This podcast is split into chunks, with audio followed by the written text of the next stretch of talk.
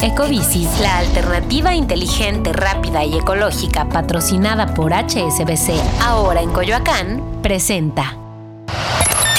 Top Expansión.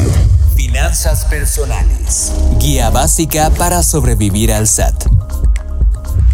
Yo soy Mike Santaolalla y sean ustedes bienvenidos a este Top Expansión. Top Expansión.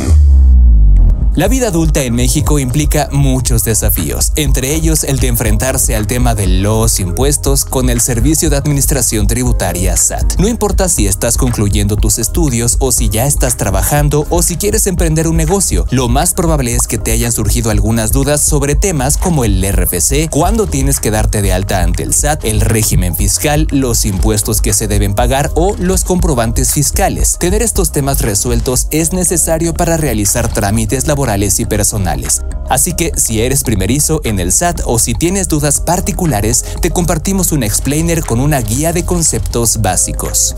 ¿Qué es el SAT y para qué sirve? Es el Servicio de Administración Tributaria, un órgano administrativo desconcentrado de la Secretaría de Hacienda y Crédito Público es la máxima autoridad fiscal encargada del cobro de los impuestos en México, del registro de los contribuyentes y de especificar correctamente de dónde vienen los ingresos. ¿Qué es un contribuyente? Son todos aquellos obligados a pagar impuestos. Pueden ser personas físicas, es decir, individuos mayores de edad registrados a título personal, o bien personas morales, entendidas como empresas u organismos. Todos deben estar dados de alta ante el Registro Federal de Contribuyentes o RFC. Y para qué pagar impuestos al SAT? De acuerdo con la definición oficial, los impuestos son los pagos obligatorios que realizan todas las personas económicamente activas para que el gobierno obtenga ingresos y así pueda proveer servicios a la población y costear gastos públicos. Existen varios tipos de impuestos, pero generalmente son dos los que pagaremos durante toda nuestra vida. El impuesto al valor agregado o IVA del 16% que se aplica a todos los consumos de bienes y servicios que realizas y el impuesto sobre la renta o ISR y este se aplica en todos los ingresos que percibes. Top Expansión. ¿En qué momento debes darte de alta como contribuyente?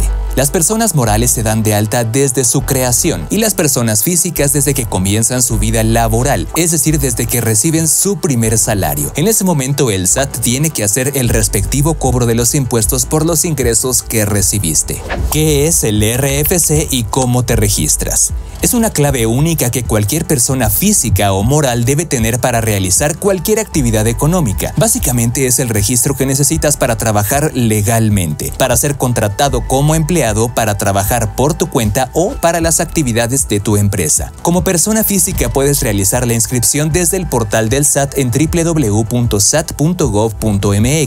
y para ello necesitas tener tu CURP vigente, ser mayor de edad y realizar el formato de inscripción con los datos de tu domicilio el correo electrónico y las características fiscales. Ahora, como persona moral, se debe realizar una preinscripción en el portal y posteriormente acudir a las oficinas del SAT bajo previa cita presentando el documento constitutivo, el comprobante del domicilio fiscal, el poder notarial y la identificación del representante legal, entre otros documentos, dependiendo del tipo de organización que tengas. ¿Necesitas tener un RFC si no estás trabajando? Es importante aclarar que tener un RFC no obliga a tributar a las personas que no están recibiendo un sueldo, por lo que tampoco hace falta que presenten su declaración anual de impuestos. Es decir, si no se está realizando alguna actividad económica, no es indispensable contar con un RFC. ¿Qué es un régimen fiscal y cuál te corresponde? Una vez registrado como contribuyente, te corresponde elegir un régimen fiscal, es decir, un conjunto de normas y de obligaciones dependiendo del tipo de actividad económica que realices, y existen los siguientes. Asalariados. Aplica para los empleados de empresas o instituciones. El de sueldos y salarios e ingresos asimilados a salarios, hecho para la prestación de servicios de forma esporádica o temporal. Por ejemplo, trabajos bajo un esquema de contrato sin prestaciones.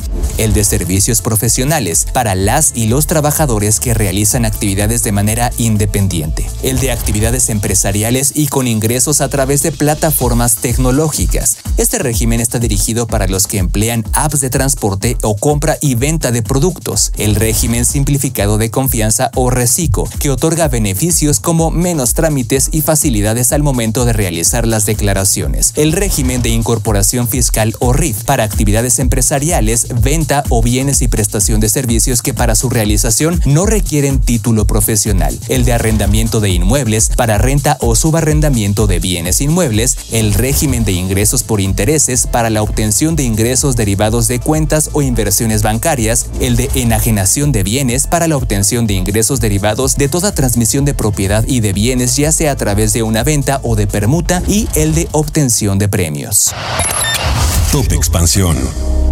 Los documentos, comprobantes, constancias y cédulas. Finalmente, hay algunos nombres de documentos que debes conocer. Por ejemplo, los comprobantes fiscales digitales o CFDI, que son las facturas, documentos electrónicos que permiten comprobar las operaciones realizadas entre los contribuyentes. Este suele ser un requisito al momento de prestar servicios profesionales o empresariales.